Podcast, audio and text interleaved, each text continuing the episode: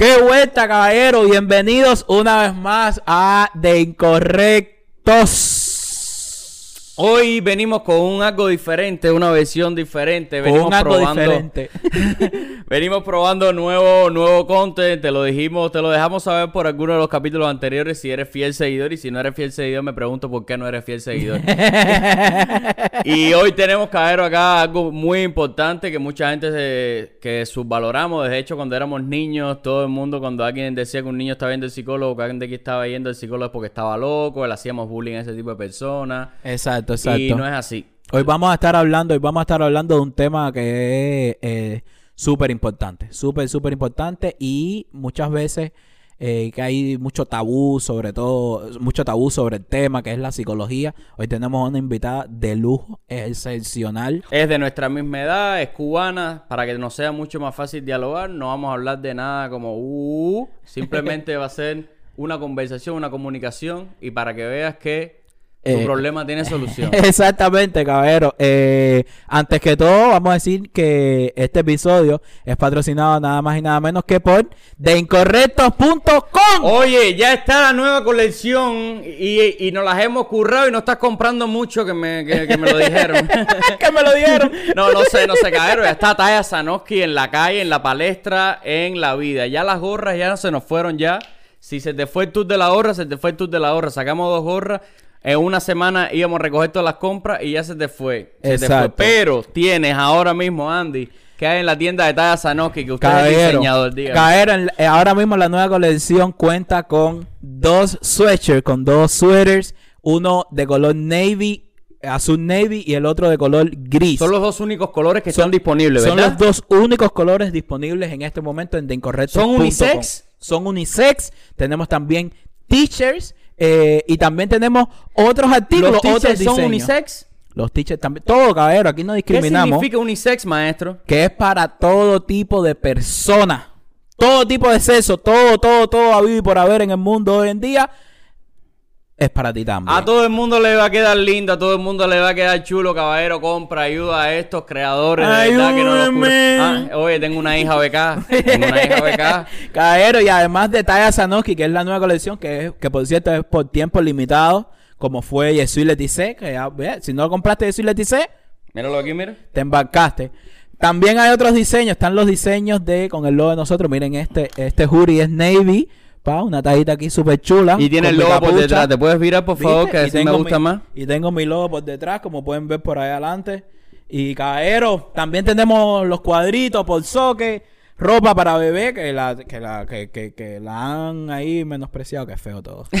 Y tenemos la, también las tacitas. O sea, tenemos accesorios, tenemos ropa y tenemos una tienda que se llama deincorrectos.com. Visítala, chequea todos los productos. Míralo todo, está todo bien organizadito arriba. Míralo todo, míralo todo, cómpralo todo, gástatela. Ya. Exacto, recordarles, recordarles antes, antes de empezar el episodio que todos los viernes estamos haciendo live. Todos los viernes estamos haciendo live en YouTube.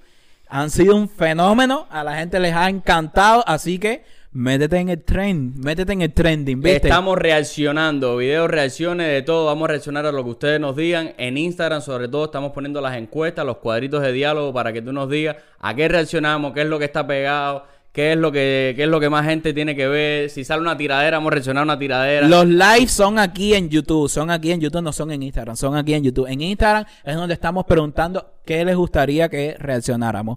Vamos a meterle al episodio de hoy, Caero. El episodio de hoy está, es una joya. Una joya, está buenísimo. Uno de mis favoritos, la verdad. Vamos a meterle. Vamos.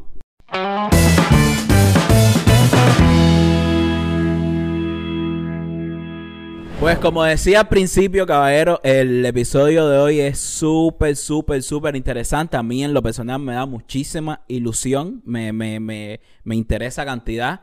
Y nada, Oye, estamos como en las consultas. Voy a ponerme cómodo. en plan. en plan, en plan shrink. En plan, exacto. Tengo muchos problemas en mi vida. Y. Caballero, no, de verdad, un gustazo. Lo dijimos ya en capítulos anteriores que íbamos a traer a una, a una psicóloga, sobre todo. Es una psicóloga muy joven, tiene la edad de nosotros. No, es algo bastante, Bastante cercano, cercano. Y la idea es esa, que sea una conversación bastante cercana. Ella sabe un poco, mucho más que nosotros acerca de de lo importante que es controlarnos, saber por qué estamos pasando, tener un poquito de inteligencia emocional. Y, y bueno, nada, aquí está, quiero presentárselas. Ella ahora se va a presentar, va a decir su edad, de dónde es y todo. Exactamente. Les presento a Gise, La, doctora. Gi- Gi- ¿es, do- ¿Es doctora o psicóloga? Psicóloga. Psicóloga. Psicóloga. Gise Ponce, ¿no? Sí. ¡Eso! ¿Cómo está? Bienvenida. Muchas gracias por invitarme. Eh, para mí es súper importante estar aquí y poder también promover desde este espacio la salud mental y el bienestar. Bueno, yo soy Gise, por el, para el que no me conozca, soy psicóloga clínica, tengo 25 años, soy cubana y bueno, eh, los conocí a ellos a través de Instagram porque tengo una página aquí dándome promoción. Bueno, tengo, claro, una, pa- claro, claro. tengo una Claro página donde, donde promuevo, bueno, la salud mental, el bienestar, etcétera. Volado, volado, volado, volado. De verdad te, te, te lo agradecemos muchísimo porque yo creo, yo creo que en Cuba, eh, el cubano sobre todo, no tiene, no, nunca ha tocado el tema de lo que es la psicología y la estabilidad mental y, y el bienestar emocional.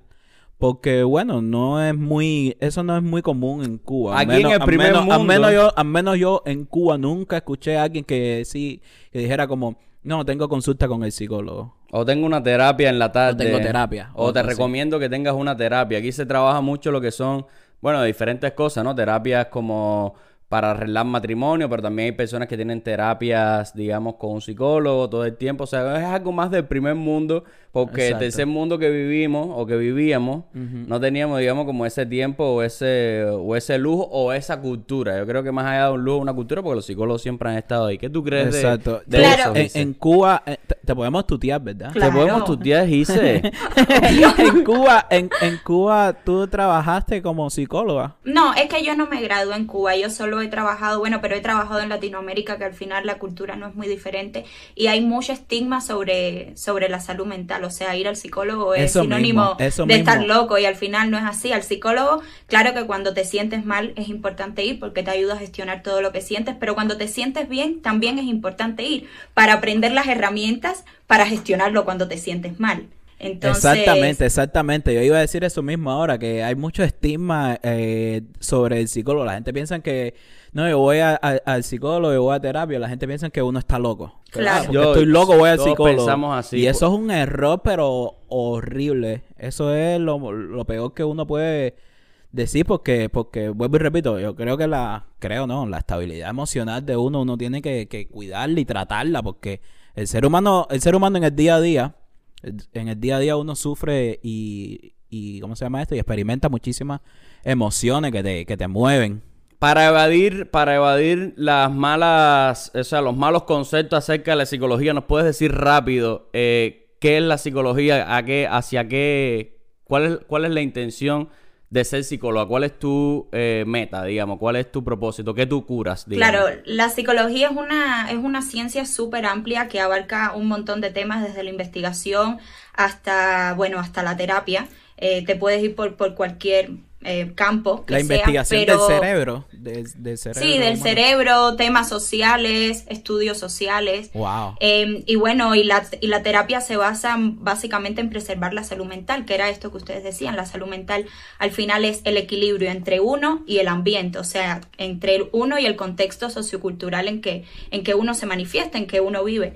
Y cuando se logra este equilibrio, se logra que las personas sean seres funcionales a nivel familiar, a nivel de los vínculos que, que mm, realizan, eh, a nivel profesional.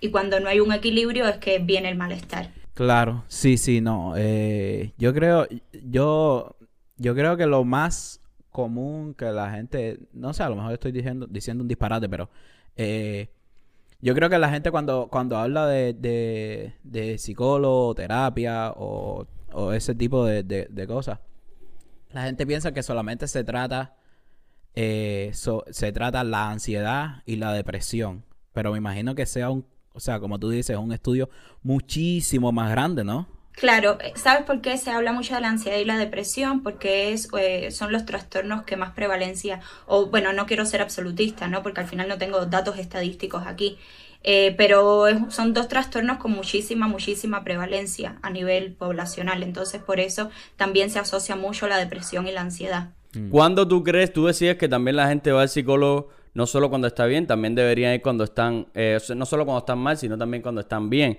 Pero digamos que se, se o sea, es más frecuente que la gente vaya a un psicólogo en casos donde uno está mal. ¿Cuán mal o cuáles son los síntomas que uno debe ver en sí mismo para decir, necesito terapia, necesito tratamiento, necesito que alguien me ayude, no puedo eh, controlar mis emociones o no puedo controlar mi cerebro, mi cerebro puede más que yo. O sea, ¿cuáles son los síntomas que uno debe decir, yo necesito que alguien me ayude, necesito ayuda inmediata? Sabes, eh, esta, esta pregunta es súper interesante y, y la, la, respuesta la tiene la misma gente cuando va a terapia y te lo dice.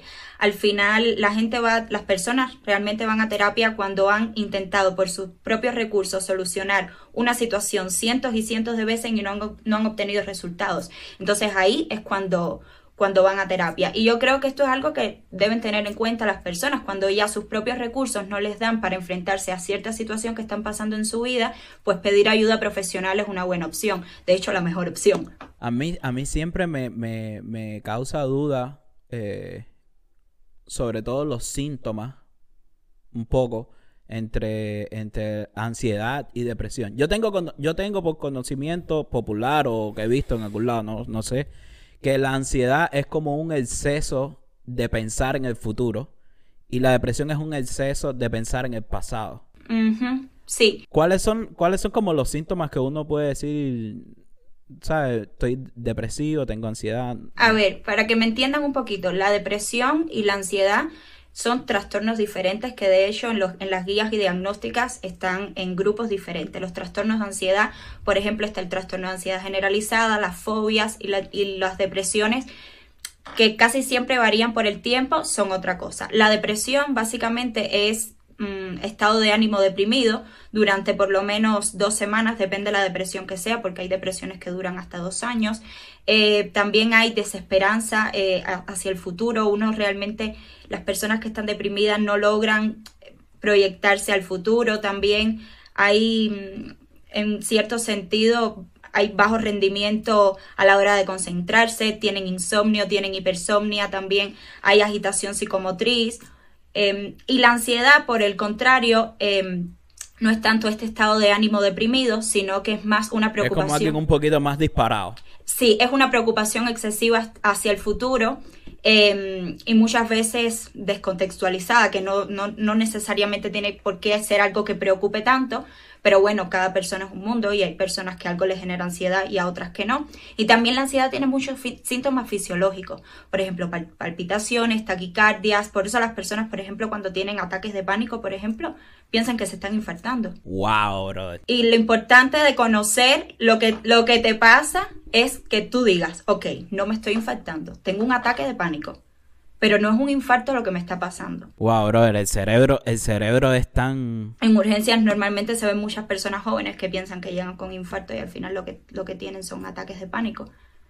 Porque sientes taquicardia, sudoraciones, eh, agitación. ¿Cómo, cómo tú, cómo, qué, qué tú le aconsejas a la gente que, que a lo mejor no es consciente de que está teniendo un ataque de ansiedad? O sea, o no, no un ataque, pero que día a día vive con la depresión y no lo sabe o día a día vive con la ansiedad y no lo sabe. Y si él mismo no es consciente de que tiene algunos de estos problemas, no es capaz de, decir, ok, esto me pasa, hacerse como una autoterapia, es decir, esto me pasa, ¿cómo lo soluciono? Claro, es que la mayoría de las veces las personas no tienen cómo solucionarlas ellos mismos y ahí es cuando entramos los psicólogos a actuar. Ahí los ayudamos a buscar herramientas y recursos y ponemos en terapia las cosas sobre la mesa a ver cuáles son tus recursos personales y cómo podríamos eh, hacer que, que, bueno, que vayas mejorando poco a poco. Igual son procesos de muchísimo, muchísimo tiempo. No, no sé si así respondo tu pregunta, pero... Yo también creo que, que las personas eh, temen mucho admitir que, están pasando por una depresión. Claro, pero por el estigma, por, el, estigma. social, exacto. O sea, en nuestra sociedad está tan endiosada la felicidad que casi el no ser felices es como que le estamos fallando a alguien.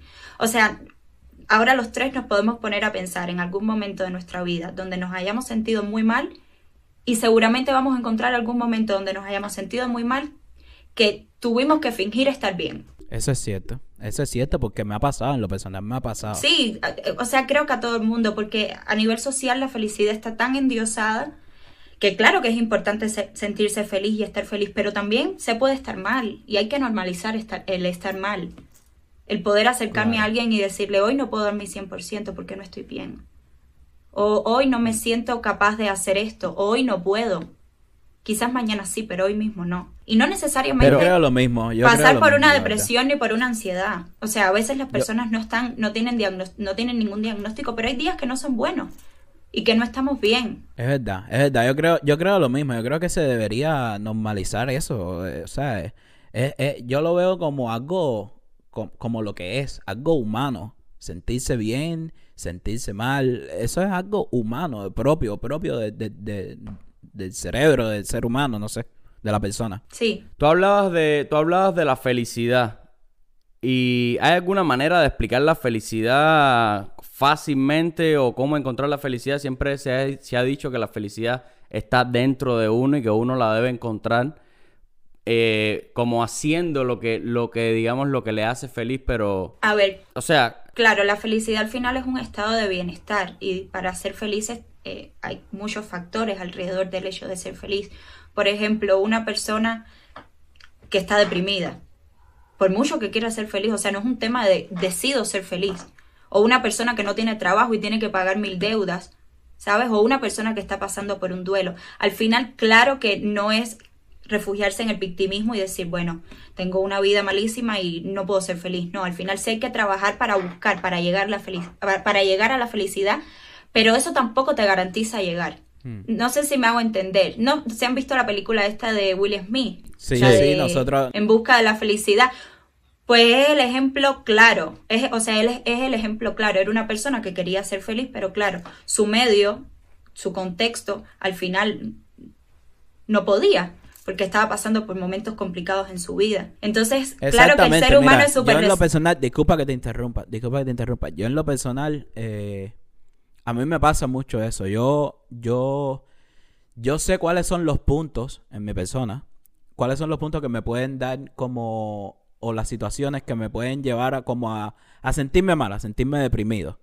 ¿Entiendes? Y por mucho, por mucho que yo quiera sentirme mejor, casi siempre es por, por eh, cuestiones externas, o sea, por, por el alrededor mío. Yo me considero una persona bastante, bastante eh, optimista, bastante eh, alegre, pero, pero no es menos cierto que, que, que, cuando, que cuando el entorno mío, cuando situaciones mías personales, eh, financieras, sociales, whatever, no, no me van como, como regularmente a mí me gustaría que fuesen, si me empiezo, si me empiezo a, a, deprimir. Claro, no, y es lógico. O sea, cuando al final, al final la felicidad es eso, un estado de bienestar. Y si tú no te sientes bien, es un poco complicado que seas feliz. Pero ahí entra la salud mental, porque al final cuando se trabaja en la salud mental lo que se hace es que la persona pueda gestionar el estrés ante la vida. Porque siempre vamos a tener situaciones estresantes, pero si no si no potenciamos la salud mental y no trabajamos en gestionar emociones, en conocernos, en autorregularnos, al final em, las situaciones estresantes lo que acaban es desbordándonos. Porque situaciones estresantes siempre, siempre van a haber. Claro, claro. Yo he experimentado por mí mismo, por mí mismo, en, en, los últimos tiempos de mi vida. Yo tengo solo 26 años y, y, y, la auto, el autodescubrirme a mí mismo, cuáles son, mis, cuáles son mis impulsos, cuáles son mis motivos, cuáles son ¿Qué, cosas me hacen feliz? ¿Qué cosas me hacen infeliz? Eh, y recientemente he descubierto que, por ejemplo, eh, tienes un montón de cosas que hacer, tienes 10 tareas que hacer.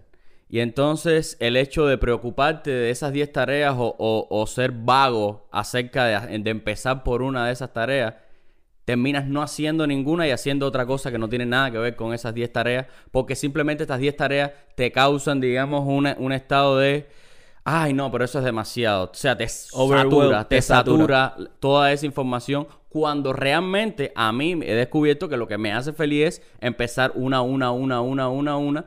Y cuando termina las 10 me siento la mejor persona del mundo. O sea, siento que ahí he cansado. No sé si la felicidad, pero no sé si el estado de... Eh, sí, de tranquilidad. Del resultado, de que he logrado, he logrado realmente he matado a quien me mataba, digamos, por decirlo de alguna manera, ¿no? Como cuando tienes hambre y comes. Eh, y, y no lo he evadido, sino que he enfrentado el problema, he encontrado una solución y él he hecho. Tum, hasta Yo aquí. creo que eso le pasa a todo el mundo. Yo creo que eso le pasa a todo el mundo. El hecho de que eh, yo estuve leyendo una vez, eh, si, si mientras sigue el episodio, voy a ver si lo encuentro. Un señor que hablaba de que, de que el ser humano, como sufre, sufre de desbalance emocional, porque trata de, de tener, de lograr, por ejemplo, eso mismo, 10 cosas a la vez. ¿Entiendes? En vez de enfocarse en una sola y después pasar a la otra y después pasar a la otra. Porque, por ejemplo, él ponía el ejemplo de, de las personas enfermas. Las personas enfermas solamente quieren una cosa y es no estar enfermo. ¿Entiendes? Entonces el ser humano que, que está saludable, que, que- que está bien, que puede lograr las cosas, por ese, por ese, eh, ¿sabes? Querer hacerlo todo a la misma vez, todo a la misma vez, le crea un desbalance. No sé si me hago entender lo que estoy diciendo. Sí, bueno, cada persona al final es un mundo y cada persona eh, busca la manera. Por ejemplo, ustedes hacer una cosa a la vez les funciona. Habrá personas que le funcione hacer una un día, pasando un día a otro y no sé, eh, existen, no sé, muchísimas posibilidades. Pero ahí es donde entra esto que es tan, tan, tan frecuente que es la procrastinación. La procrastinación. Procrastinación, procrastination. Sí, exacto. Que vamos dejando para después y dejamos para después y dejamos para después. Y, y ojo que en esto también hay- hago hincapié porque muchas veces em, esta pereza de, de no hacer las tareas al final es una pereza que está disfrazada, ¿no? Que al final quizás no es tanta pereza y hay que preguntarte, ¿y por qué estoy sintiendo esto? Exacto. Por ejemplo, las personas deprimidas muchas veces pierden la motivación. De hecho, es uno de, los es uno de los síntomas de la depresión, que ya no encuentran placer en las cosas que antes encontraban placer y les cuesta concentrarse en una tarea. Exactamente. Entonces también es importante, claro, no, no solo es castigarse y decirse, es que lo dejo todo para último, es que lo hago, eh, no sé organizarme, no, también pregúntate por qué, por qué lo estás dejando todo para último, cómo te estás sintiendo tú, si te está costando concentrarte, si no te está costando, cómo, cómo te sientes emocionalmente. ¿Qué tips tú le das a alguien que tenga ese mismo fenómeno? Que le, que le esté pasando eso, que sepa ya en el punto en el que se encuentra, que no encuentra motivación. ¿Qué puede hacer la gente en ese momento? A lo mejor si lo pueden resolver ellos, porque no siempre uno dice, ok, ya tengo un problema, voy al psicólogo. Uno No, no, vive. no, realmente yo creo que, yo creo que mm, eh, eh, puedes apoyarte en las personas que tienes cercanas a ti, en tu familia, contarte, o sea, la descarga emocional al final, decir cómo te sientes y contarle a alguien cómo te sientes, eh, ayuda, es que nadie, o sea, que alguien realmente te escuche genuinamente sobre lo que, está- lo que te está pasando, oye, ¿sabes qué? Llevo dos días intentando terminar esta tarea y no lo logro, y no sé por qué no, no lo logro. Entonces, cuando dia- puedes, puedes dialogar con tu mamá, con cualquier persona, al final puedes tú mismo como, como que ir em, construyendo el pensamiento y encontrando tú mismo las, las propias soluciones, también organizarse, eh, ir probando cómo te es mejor a ti, cómo no te es mejor, encontrar también motivación tanto intrínseca en ti, por qué estoy haciendo esto y también del entorno, a dónde me puede llevar esta tarea que estoy haciendo mm, em, bueno, ese tipo de cosas son las que puedo Pero debe partir de un análisis real de uno. Es no que- tiene que es ser que es de 100% madre. Y también- real. y con- también- Es súper es- fuerte. Es, es- es muy difícil porque a lo largo de la- del día, no sé, de, de las semanas, de los meses, al final muchas de las tareas que hacemos no tienen como esta gratificación inmediata. Entonces, estamos acostumbrados en, esta, en este siglo en el que vivimos y en esta modernidad. O sea, tener como gratificación inmediata de todo. Al final, es. Eso es muy, o sea, muy, muy todo, todo se ha vuelto tan fácil como eh, quiero comerme una pizza, pues abro mi celular y ¡pum! tengo mi pizza. Quiero, la pides por, por las miles de aplicaciones que hay. Quiero tener pareja, pues me abro Tinder y puedo salir con cinco, con cinco personas, con seis, con una. Pero que al final la vida se ha vuelto como muy fácil y cuando no encontramos gratificación inmediata en las tareas que hacemos, nos cuesta como más trabajo seguirlas. Pero al final esas pequeñas tareas muchas veces son las que te llevan a la meta más grande. Pero es yo, lo que digo, yo, uno yo, tiene que- yo, yo concuerdo cantidad contigo, concuerdo cantidad contigo. Y, pero, o sea, es es súper, eh, man, es súper, no fula, pero difícil es- eh, eh, encontrar, ¿sabes? verse en el espejo cuando uno está deprimido, cuando uno está en un punto bajo. Es súper, súper, súper difícil mirarse al espejo y realmente convencerse de que, ¿sabes? De que necesita salir como de ese hueco, por, decirlo de alguna Sí, pero por eso no tiene que hacerse un análisis de sí mismo, saber dónde está, ser yo, real con uno. Yo concuerdo completamente, o sea, ¿cómo salgo? Déjame probar esto, déjame probar esto otro, déjame Claro, pero lo que yo me digo, a lo que yo estoy diciendo es llegar al punto de la, de la, autocrítica, o sea, sí, de, de, porque es difícil, es difícil si, tú estás en, en, un nivel bajo emocional, o sea, llegar a darte esa autocrítica, o sea, dar ese paso, que yo creo que sería como el inicio de esa transformación eh, emocional, es súper, súper, súper difícil porque la persona está deprimida, man, y cuando uno está deprimido, uno no, es que ¿sabes qué es lo que pasa? Cuando las personas que sufren depresión no saben qué es lo que les está pasando. Entonces, tener,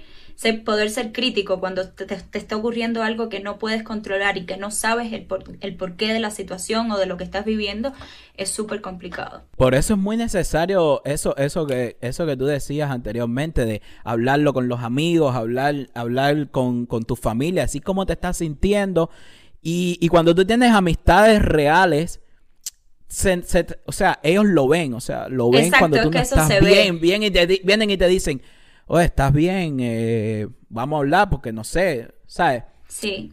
Eso se ve. Eso tener una red de apoyo sólida y, y, no tener, o sea, no, es que el entorno se da cuenta cuando alguien está mal, sobre todo las personas más, más allegadas a quien, a quien está mal o a quien está sufriendo se da cuenta.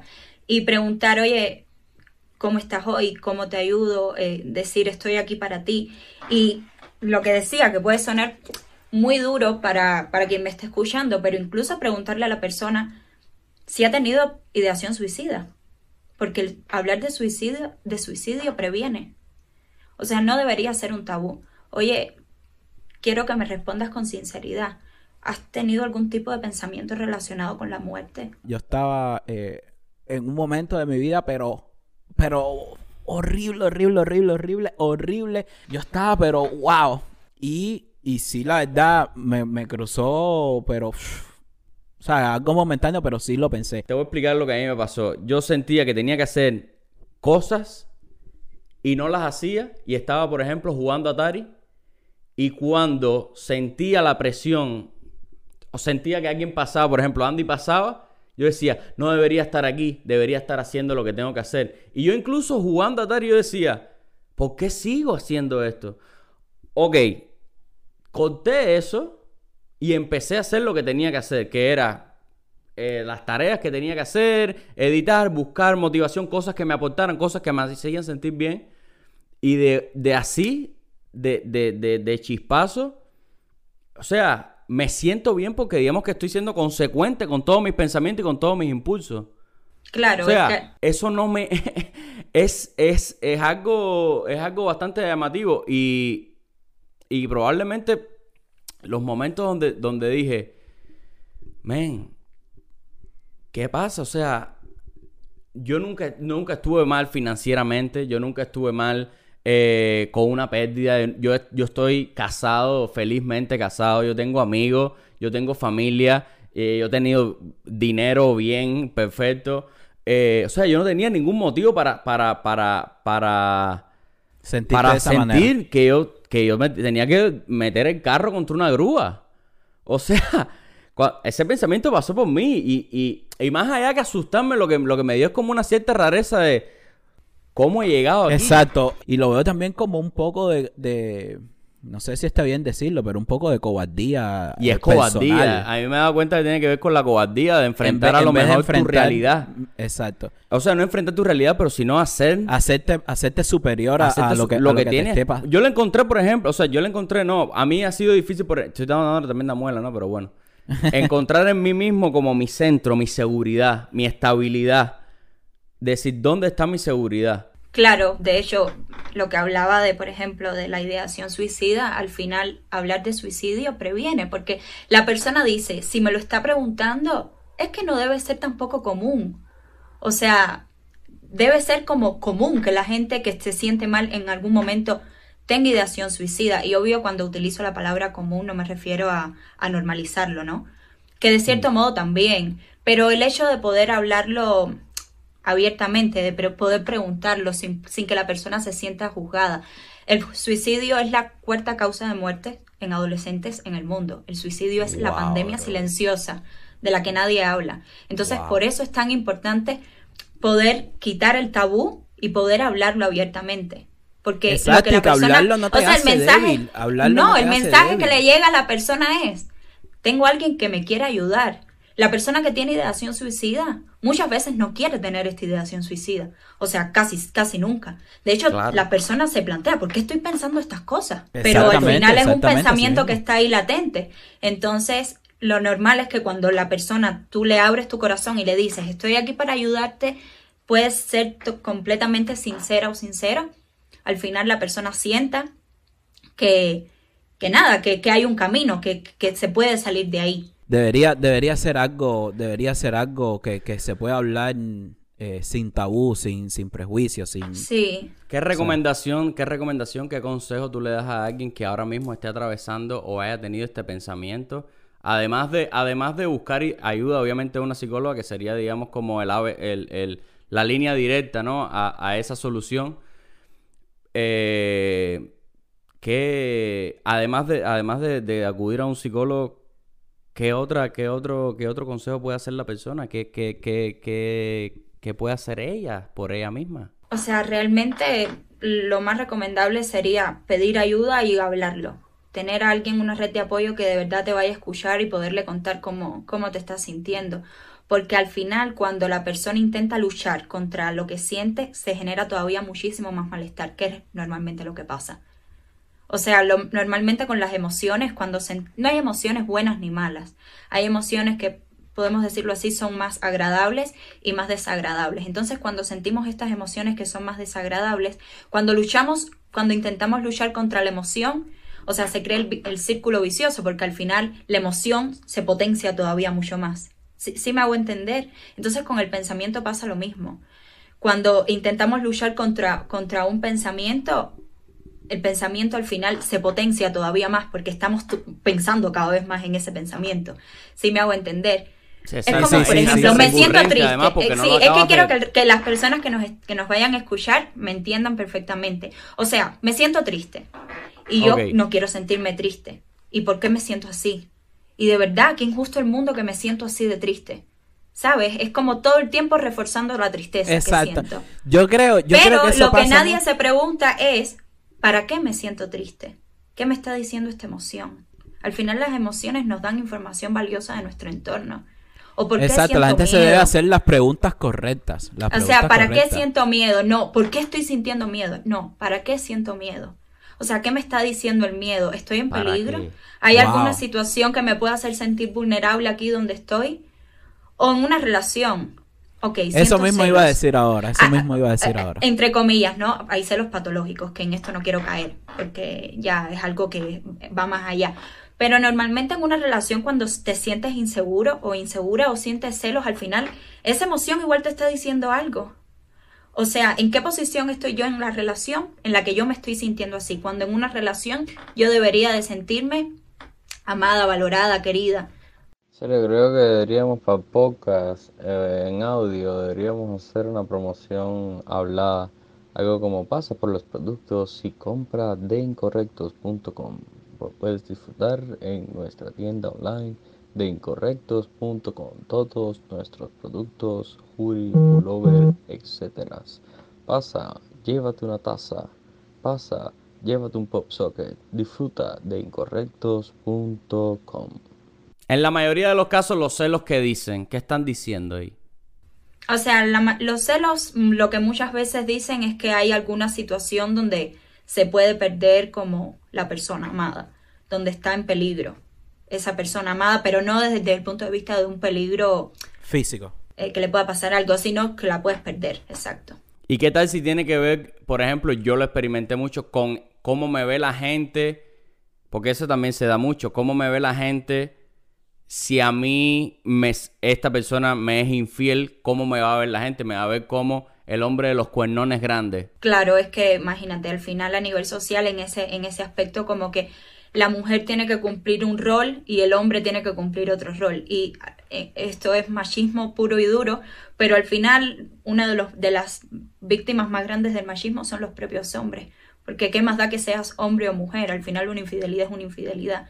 No debería de verse de una manera por ser hombre o, ser mujer, ¿sabes? O vivirse de una manera, porque al final lo que vea la gente, claro que al final sí, sí, sí te importa, ¿no? Porque somos seres sociales y al final el reconocimiento del resto sí nos interesa. Quien diga que no le interesa, eh, creo que no está siendo sincero. O es una persona sumamente narcisista. A, a, las personas de la media normalmente no, sí nos importa que el resto nos reconozca. Pero, pero, ¿por qué hay que vivir de cierta manera algo siendo hombre o algo siendo mujer, sabes? No, no, pero no hablo, no hablo de machismo. Disculpa ahí para, para hablar de eso mismo. No, no hablo de machismo, hablo, hablo, hablo de, de, de cómo, o sea, hablo de mi ego. Hablo, o sea, no, de mi ego como yo, porque ya, ya yo entiendo el fenómeno. O sea, para mí el fenómeno es simplemente eh, eh, el ego tiene que ver con, creo yo, con tapar tus inseguridades, ¿no? Que, que en este caso que, las personas te vean como un loser o una persona derrotada porque te fueron infiel y eso te hace ver como que ya tú, tú no eres de fiar, digamos, ¿no? Entonces te hace sentir a ti mismo como... Eh, te hace sentir inseguro. Entonces tú... Por ejemplo, mucha gente ataca.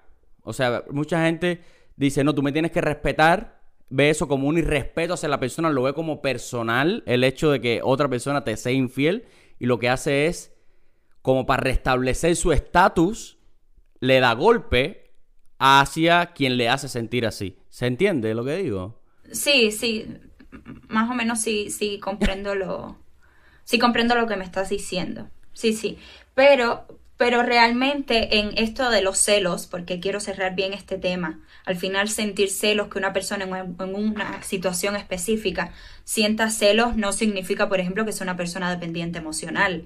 No. O sea, ya cuando, no, no, no, por eso no quiero, no, o sea, no quiero generalizar, porque hay personas que posiblemente te digan que se sienten muy seguras y que en algún momento igual han experimentado celos. Entonces, o sea, el sentir celos, si lo sentimos en ocasiones específicas y en situaciones específicas, los celos nos pueden estar brindando información valiosa de, algo que está pasando y que quizás de cómo nos estamos sintiendo también ante, ante una situación. Y por eso siempre digo que hay que preguntarse, ¿para qué estoy sintiendo estos celos? ¿Qué me están queriendo decir? Obviamente, si los celos ya son un patrón que se repiten en todas las relaciones que la persona tiene, bueno, ahí ya sí se puede entrar a hablar de dependencia emocional, que es por ejemplo, esto que, que, me hablabas, que muchas veces la dependencia emocional se da por miedo al fracaso. O sea, yo no te puedo dejar porque ante la sociedad no puedo permitir que el resto vea que mi relación no, no fue bien, que mi relación fracasó. ¿Sabes? Nosotros tenemos que mantener como cierta mm, como cierta imagen hacia el resto y, y, no tanto en nosotros, la persona que lo sufre. Yo tengo que mantener cierta imagen hacia el, resto y sobre todo es hacia la familia. Yo no yo tengo que cumplir con las expectativas que mi familia tiene en mí. Que a lo mejor cuáles son estas expectativas, que la persona se vaya a casar, que vaya a tener hijos, ¿sabes? Y por eso también en la sociedad cuando alguien no tiene pareja, mm, ¿por qué no tendrá pareja? Es como todas estas creencias súper distorsionadas que hay detrás del hecho de, de ser o no ser soltero, de tener o no tener pareja que muchas veces la sociedad lo ve como, qué raro, 35 años y no tiene pareja. Es como que es una obligación tener pareja. A mí en lo personal me pasó por muchísimo tiempo eso mismo que estás diciendo. O sea, yo experimenté eso, decía, o sea, incluso recibí comentarios, nada que ver con nada que ver, de, de porque simplemente estaba soltero. Sí. Y es algo súper... O sea, estar soltero... Yo lo veo de una manera súper errónea. ¿Qué cosa? no tiene que ser la gente se hace preguntas acerca de ti. Lo que pasa es que la gente te puede hacer una pregunta acerca de ti. Eh, la gente piensa de una manera eh, con respecto a la sociedad. Te puede preguntar, eh, ¿por, qué estás, ¿por qué estás soltero? Digamos, ¿no? La gente te puede preguntar, ¿y no tienes algo por ahí? No sé qué. Si es de confianza, obviamente, un amigo o algo así. Pero eh, si, si, tú, si tú mismo crees que estar soltero, creo yo, psicóloga, dígame usted si tú crees que, tú, que, que estar soltero es algo de fracaso y tú mismo tienes esa creencia de que ser soltero es símbolo pero de fracaso. Es que, pero es que a la vez, pero, pero es lo que ella está diciendo, que en la sociedad en la sociedad O hoy sea, en no día. eres tú, pero es una creencia súper... Es una creencia eh, O sea, social, una es creencia una que Una todos creencia conocemos. personal a base de la sociedad. Porque No tú, la- tú decides o creerla o no creerla. O sea, no necesariamente. No porque tú necesariamente, puedes- porque tú estás, estás, de- estás recibiendo como una presión social, aunque, aunque tú no, aunque no sea directo, pero de cierta manera lo es. Estás, estás recibiendo una presión social. Tú estás recibiendo una presión social. Ahora, tú le das la importancia a eso que lleva para ti o no. Rey. Claro, Eh, eh, eso también. O sea, eso, déjame- eso también. La opinión. importancia. sí, Gandhi. O sea- O sea, la importancia que lleva para ti, sí o no. Pero, pero también, o sea, tú puedes tener una creencia y s- igual sentirte juzgado o juzgada por tus creencias. No, ¿sabes? obviamente. Y es al final lo que pasa con estas creencias sociales. Que tú te sientes, por ejemplo, bien siendo soltera o soltero. Y no necesitas tener pareja. Porque te relacionas con el otro no por necesidad. O sea, es que el amor de verdad, y, y- y ojalá mucha gente escuche este podcast, el amor no es una cosa de yo te necesito, no, yo te escojo, porque yo no necesito a nadie, ¿sabes? Al final, e- esa es la diferencia entre la dependencia emocional o no, y no, y no- la no dependencia. Es yo no te necesito, no, yo te elijo, yo te escojo a ti y obviamente la persona recíprocamente también te escoge, te escoge a ti. Pero claro, con estas creencias de que el amor también está súper romantizado e idealizado, o sea, casi que no tener pareja con ya, con la cierta edad que se supone que tienes que tener pareja, aunque la persona incluso se sienta bien, posiblemente también se vaya a sentir juzgada. No, no siempre, pero en algún momento con estos comentarios de, qué sé yo, de la familia, oye, y, y tal cosa, y cuándo, y, ¿sabes? No sé, no sé si me hago entender, pero no necesariamente tu creencia personal es suficiente para no sentirte juzgado por el resto. Exactamente, exactamente. Tú puedes tener una convicción muy clara en ti y que, no, y que el resto no te la va a hacer cambiar, pero igual sentirte juzgada. No, no, obvio, obvio, te vas a sentir juzgado. Ahora, eso te afecta más o menos según tú creas que Claro, es ahí importante tú- o no para ti, es lo que estoy diciendo. Ahí, por ejemplo, exactamente, ahí es donde entra la salud mental. De nuevo. O sea, ha sido el ídolo conductor de, de todo el podcast al final. Cuando tú logras gestionar las situaciones en las que te puedas sentir vulnerable, en la que te puedes, en la que puedes sentir estrés, en las que no, quizás no te sientes tan bien, las gestionas de la forma más sana posible para ti. Al final, pues, pues nada, es una etapa más, un comentario más y listo. Yo quisiera, yo quisiera hacer dos comentarios antes, antes de que se me, antes de que se me olviden.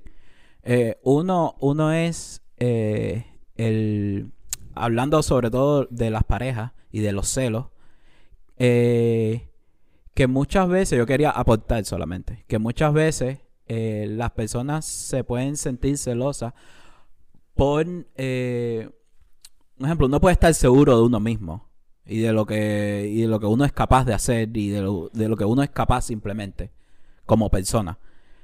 Pero yo creo que muchas veces los celos provienen de, de situaciones anteriores donde, o sea, como que se ha creado, no sé, como un tipo de ahí de... Totalmente. De, de una, un- una piedrita así en el- en- ahí en el cerebro que cuando ya te empiezas a ver como los mismos, los mismos patrones, los mismos de esos, es lo que te puede crear los celos, ¿no? No sé si me explico. Claro, claro, eh, eventos del pasado que en los que quizás te, te hayas sentido mal o, o la, o lo hayas pasado mal quizás en una relación anterior, al final eso te predispone, ¿no? Porque, porque es así. Y no necesariamente es que se vaya a repetir la misma historia, pero sí te predispone, porque al final somos seres humanos y aprendemos de lo, de lo que ya nos pasó. Sí, sí me entiendes, posiblemente Sí, sí, sí, cuando, sí. cuando éramos cavernícolas, el primer humano que se enfrentó a un tigre lo mató. Entonces el resto ya aprendió, ¿sabes? A esto me refiero. Mm. Sí, es como que al final uno aprende de las experiencias pasadas de uno y también del resto, porque del resto también aprendemos. Exacto, que O- no o quizá- necesariamente, que no necesariamente es una cuestión de, de inseguridad. Sí, exacto. O sea, No inseguri- necesariamente. inseguridad eh, personal, sino por, por situaciones que ya has tenido que te causan una pre- prevención, ¿sabes? Te, te ponen como alerta de cierta manera, ¿no? Exacto, esa es la palabra, que te pone en alerta. Pero lo que pasa es que muchas veces eh, esta, como, ¿cómo lo explico para que me entienda el resto? Como que esta situación en la que te pones alerta a veces no es real. O sea, a veces nos cuesta trabajo discernir. Como, ¿Qué objetivo, es- qué, qué tan objetivo es esto que, que- con lo que me siento así? ¿Sabes? Sí, sí me, sí me explico. Sí, sí, sí, sí, sí. Sí, sí. A lo- eh, o sea, indiscutiblemente es como que algo que no has superado. ¿no? Exactamente, exactamente. Es como cosas que cuestan trabajo discernir. Es como un miedo que puede ser real o irreal. Lo otro que, te- que- lo otro que quería que quería decir era, no sé si tiene algo que decir, pero solamente para que no se me olvide, es que eh, es cierto, es cierto, porque no sé, porque lo, se ve mucho en las series, se ve mucho en las películas, eh, que muchas, muchas, muchas veces la el comportamiento de uno, eh, la manera de ser de uno viene por, por traumas eh, desde pequeño, de la infancia, ¿no? Y eso, y eso influye, eso influye en uno, ¿no? Que eso, eso es muy cierto, ¿no? Porque siempre, o sea, lo digo, lo digo solamente porque en, en las series, en las películas, cuando, cuando hay escenas, hay momentos de, tera- de terapia, que el personaje está hablando con un, con un shrink, eh, casi siempre esa línea no falla como, como, eh, ¿y cómo era tu mamá contigo? O, o qué, o tu papá te daba, te daba golpes, o, ¿sabes? Casi siempre, casi siempre se, se, se lleva a la infancia de uno, ¿sabes? Como, como para explicar el por qué el comportamiento actual de uno, o sea, por cómo uno se comporta. Casi siempre Claro, se lleva como... Al final la personalidad es una construcción que se va construyendo con los, con los, con los acontecimientos que vamos eh, viviendo a lo largo de la vida. Claro, también hay como un componente genético que es el temperamento, pero de cierto modo también la personalidad se construye con, con nuestro contexto social y con nuestras vivencias. Y la infancia es Es una combinación. o sea, exactamente. Y al final la infancia es, o sea, la infancia, lo que, lo que vivimos en la infancia y lo que nos enseñan en la infancia y lo que somos en la infancia, al final es clave y primordial para nuestro desempeño como adultos funcionales o disfuncionales. Los hombres no lloran, los, los hombres no doblan las manos en la cintura. Los hombres se tienen que ponerlo, e- era lo que te decía antes, ¿sabes? No, no, no teniendo en cuenta tu comentario, sino que al final... em, Exacto. Las los mujeres- hombres las mujeres casi igual de víctimas de... Como uno son- desenlaza, desencadena todas esas mentiras, esas construcciones cuando uno es Easy, grande. Y qué terapia. Y qué importante Claro, es final- desencadenar todo eso. Porque, por ejemplo, disculpa que te interrumpa, ¿no? Yo soy una persona que si a mí no me hubiesen dicho los hombres no lloran, yo hubiese sido una persona bastante sentimental. A mí hay muchas cosas en el día a día que me dan tristeza, pero simplemente por el hecho de no mostrar como adelante de mis amigos, adelante de mi entorno, que eso es algo como... Algo como debilidad. Mira este de qué débil es, como cualquier cosa, pues llora. No, a veces yo lloro con películas, yo lloro, yo puedo incluso, en vez de que cuando mi pareja me deje sentir rabia o decir, nada, es una... eh, me, pasó en la, en la adolescencia que realmente si lo hubiese llorado, si hubiese asumido que ya que la perdí, que esto ya terminó y hubiese llorado y lo hubiese afrontado como como, como yo lo hubiese afrontado realmente y no por ninguna construcción social como tengo ganas de llorar, pero no voy a llorar porque esta gente va a pensar que yo soy un punto y yo no soy un punto, yo soy un hombre. Eh, y eso hace que al final no asuma o- o no sea consecuente con, con lo que realmente siento y eso me hace... Me Te- tuerce, te- me te va- tuerce te va como cambiando, persona. Te va cambiando, te va cambiando tu personalidad. Claro, todo. es que, o sea, imagínate tú qué invalidante para un niño pequeño que se siente mal, que siente tristeza por el hecho que sea, porque los niños también sienten, que le digan, no llores. Es como que están invalidando totalmente lo que siente ese niño. Y al final es el mensaje que le, que le están dando a los niños cuando le dicen no llores o, bueno, otro tipo de comentarios, ¿no? Es como, tu sentir no es suficiente como para que llores. No es necesario llorar. Wow, brother. Eso es. Te tienes que poner duro ante la vida. Exacto, que son, son sentimientos, son, son, eh, ¿cómo se llama eso? Emociones que, que, que son necesarias, que son primordiales en la vida de uno. Sentirse feliz, reírse, eh, sentirse mal y llorar. Eso es lo más normal del mundo. Claro, y son- Vámonos. Son, cortadas por, por, la, por, por, cómo nos, por cómo nos crían, ¿no? A mí, eh, o sea, A mí personalmente me afectó, los hombres no lloran, tú eres hombre, cucaracha. O sea, a mí no se me olvidan ese tipo de frases en la boca de amigos de mi papá o estar en, en ese entorno Sí. y crecer con eso y después darme cuenta de que ese tipo de cosas a mí me hacían no solo ya juzgarme a mí mismo, sino dar esa misma lección a otros amigos. Hey, sí, sí. Claro, lo que, lo que decía, por ejemplo, el llanto es como la risa, o sea, si uno se siente feliz, te rías porque eres coherente con lo que estás sintiendo, y si te sientes triste, ¿por qué no llorar? Si, si, si lo importante es ser coherente con lo que uno siente. Exactamente, es lo que estoy Entonces- diciendo. Aparte que es algo humano. Esos son mensajes súper distorsionados. Pero a las niñas, por ejemplo, no, no nos crían tanto así. Por eso creo que las niñas maduran más rápido, tiene que ver con eso. No, no, simplemente que estamos más sobreprotegidas, porque los modelos de crianza entre niñas y niños son ¿Y por qué las mujeres se dice siempre que maduran más rápido que el hombre? Eso porque... Parecía un niño, pareciste un niño chiquito cuando dijiste. No, no. ¿Y por qué las ¿Será- mujeres maduran más rápido? Sí, no, Como no, que no, eso- no, no, o sea, es una pregunta, pero no es una pregunta, ¿no? Porque eh, yo creo que sé la respuesta, creo que tiene que ver con el hecho de, de- de- de responsabilidad, ¿puede ser? De, de, de, machismo propio. Yo realmente no sé si eso tiene alguna base científica, lo de la- que las niñas maduran más rápido que, que los niños. En mi experiencia, por lo menos, sí lo he experimentado, ¿no? Si he visto mujeres... Puede ser que sí, que sea un patrón que se, que se repite, pero no... No es, no, no- no es algo que sea como, como científicamente probado. No, no, no, yo creo que... O sea, no sé, capaz sí, ¿no? Y yo no me lo he estudiado. A pero- mí, porque- yo he observado en mí mismo que el nivel de madurez, por ejemplo, yo... no, no, yo también, en yo mi también. en la escuela se veía. No, en mi escuela era un niño todavía, pero te digo, quiero decir, cuando yo me mudé para Estados Unidos, que tuve que tomar las riendas de mi vida, hacerlo todo yo, desde, desde tender mi cama hasta cocinar o pagar la renta o cosas que yo en mi casa no hacía con mis padres, obviamente, porque todo lo hacían mis padres, eso me dio una cierta eh, línea de responsabilidad y, y- y seriedad.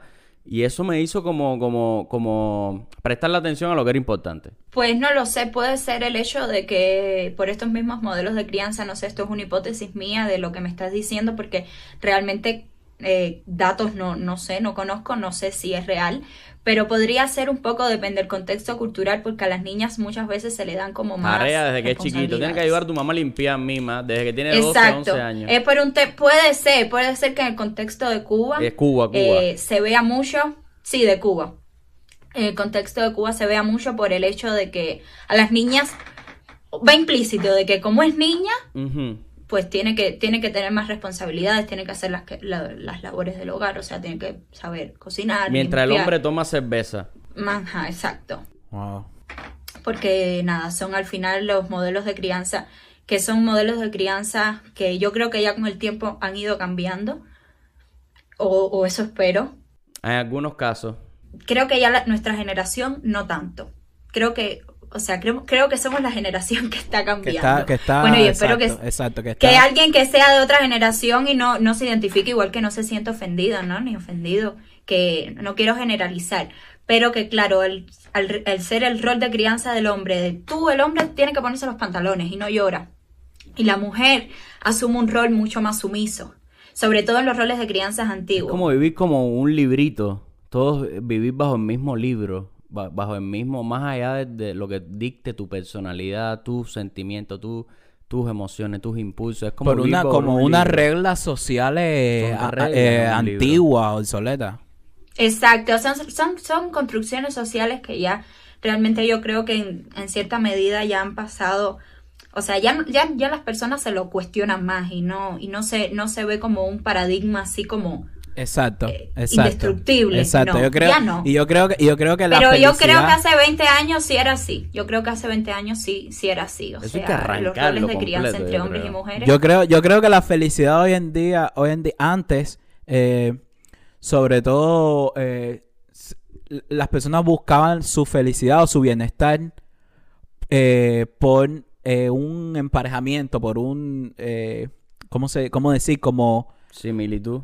Como no, con otra persona. O sea, uno buscaba su felicidad A través de la a pareja. través, a través de otra persona. Mm. O sea, como que era un mucho dependiente de otra persona. ¿Entiendes? Y hoy en día, hoy en día se ve mucho, eh, o sea, ese independentismo. Se, se llama, ¿no? Sí, más las personas son cada vez más independientes, Exacto. sí, y se re- y se relacionan con el otro no desde la necesidad, sino desde la elección. En muchas ocasiones sí. Realmente ya la, la generación de nosotros sí es más, sí es más así. Sí creo que es así, sí creo que es así, que, que, que la generación de nosotros sí ha está cambiando todo eso por completo. A mí me gusta mucho, por ejemplo, como, como criaron o como ha criado Will Smith a su hijo Jaden, que está... Exacto, que ha roto con una pila de, de, que- de- lo barreras. ser como él quiere ser. Exactamente, exactamente, Que lo exactamente. ser como él quiere ser y que no... Se nota que Will Smith no le ha dicho, tú tienes que hacer esto porque tú eres mi hijo. No, no. Ese chamaco está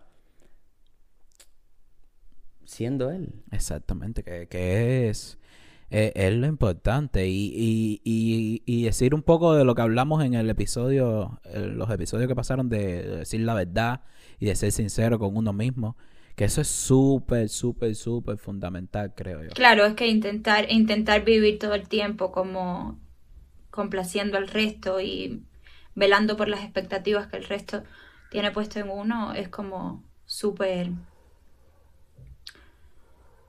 Llega un momento que, que te colapsas, porque uno también tiene que... Tienes ganas de apagarte, por eso tienes, ganas de apagarte. Exacto. Exactamente. Por eso O la sea, gente se uno tiene en que ser alcohol, coherente con uno mismo. Entre, o sea, uno tiene que ser coherente entre lo que piensa, dice, siente y hace.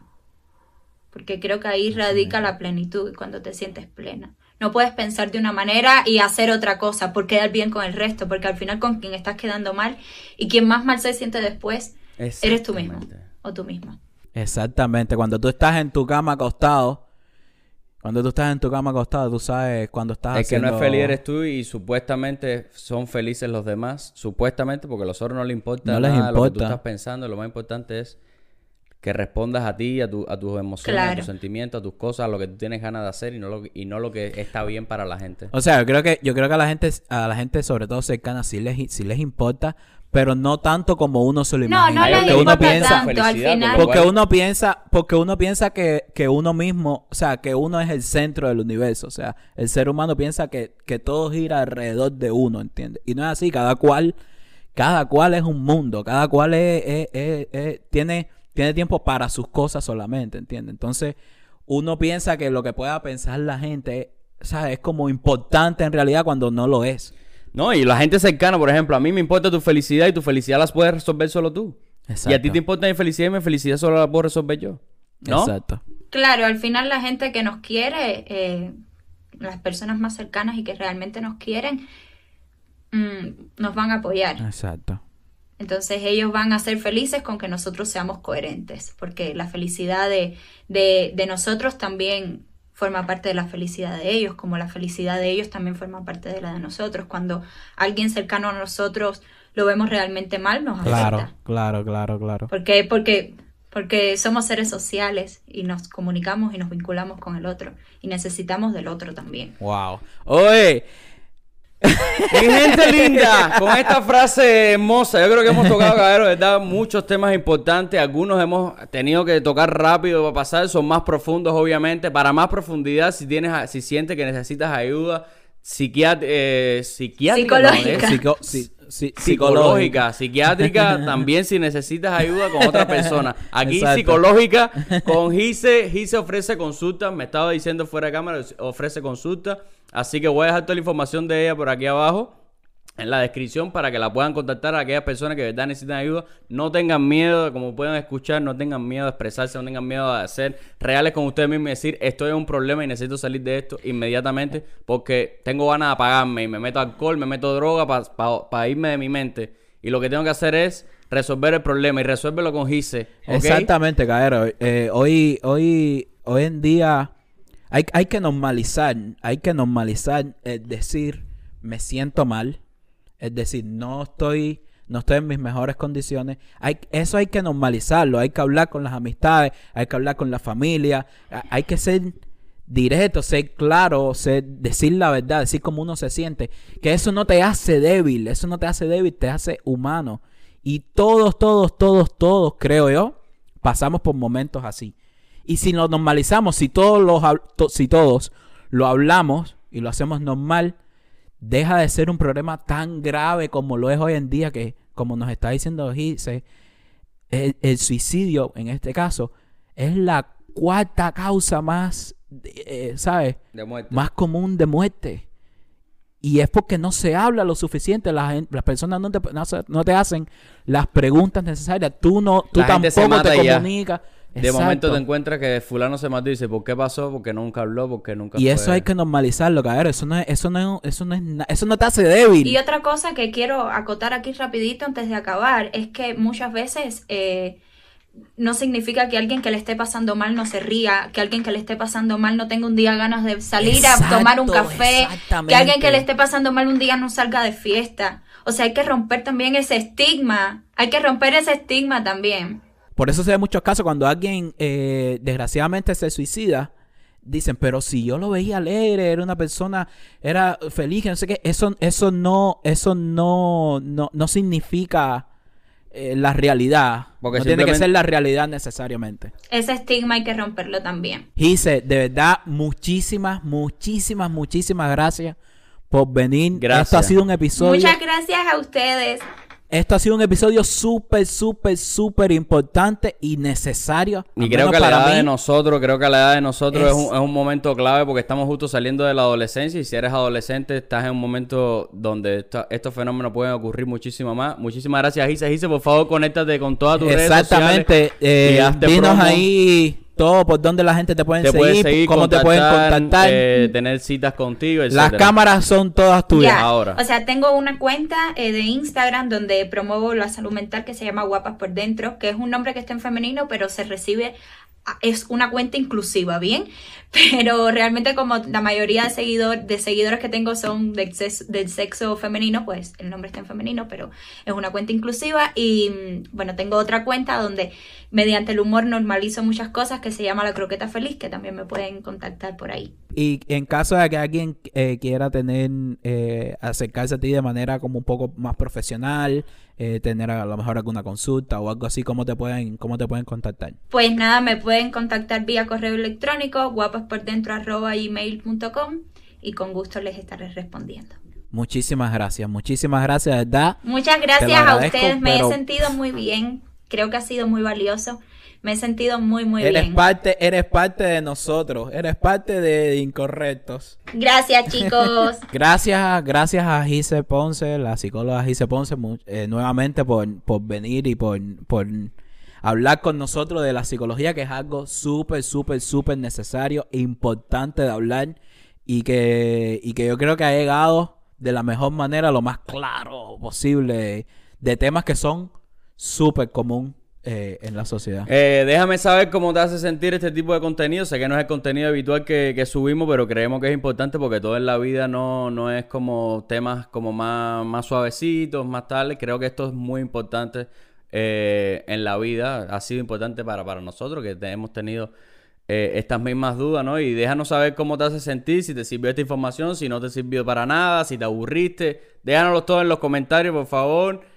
Y siempre ayúdanos con un like, compártelo si quieres que, que pueda ayudar a otras personas. Y como ya sabes, si necesitas ayuda, dilo, habla con las personas queridas. Yo sé que suena muy, muy cliché y muy cursi, pues, no sé, pero, pero es, es, es, es lo que es, cabrón. Si todos lo los días, eh, yo, yo por ejemplo en mí mismo he dicho, si todos los días me hago las mismas preguntas, si todos los días estoy del mismo estado, si todos los- y no lo puedo Coño, solucionar. déjame hablarlo con alguien, déjame ver si otra persona me puede dar una, una respuesta distinta. Y yo mismo he dicho, hablar no. las cosas, cabrero, hablar las cosas, hablar las cosas, eso no te hace ni débil, ni menos fuerte, ni nada, te hace humano, que es lo que somos todos, todos somos humanos, aquí nadie robó, aquí nadie robó ni tiene que ser perfecto. Y lo tiene todo controlado. Exacto, aquí nadie es perfecto, caballero, nadie es perfecto.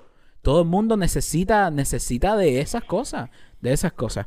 Entonces, gracias a todos los que nos están viendo retransmitido, gracias a todos los que nos están escuchando en, en Spotify, en Apple Podcast, y gracias a los que están ahora mismo en YouTube con nosotros en vivo. Muchísimas gracias. Eh, recuerden seguirnos en todas las redes sociales como de Incorrectos, THE Incorrecto. En todas las redes sociales que puedan encontrar, ahí vamos a estar nosotros como THE Incorrectos. Síganos también en las redes personales, Andy Fanaris. Raymond Miranda guion bajo. Y eh, no olviden comprar en la tienda, caballero, que hay nueva, hay nueva merch, hay nuevos productos, hay gorras, hay una pila de cosas súper chulas. Síganos ahí también, eh, compren de incorrectos.com y nos vemos en las próximas caricaturas. Chao.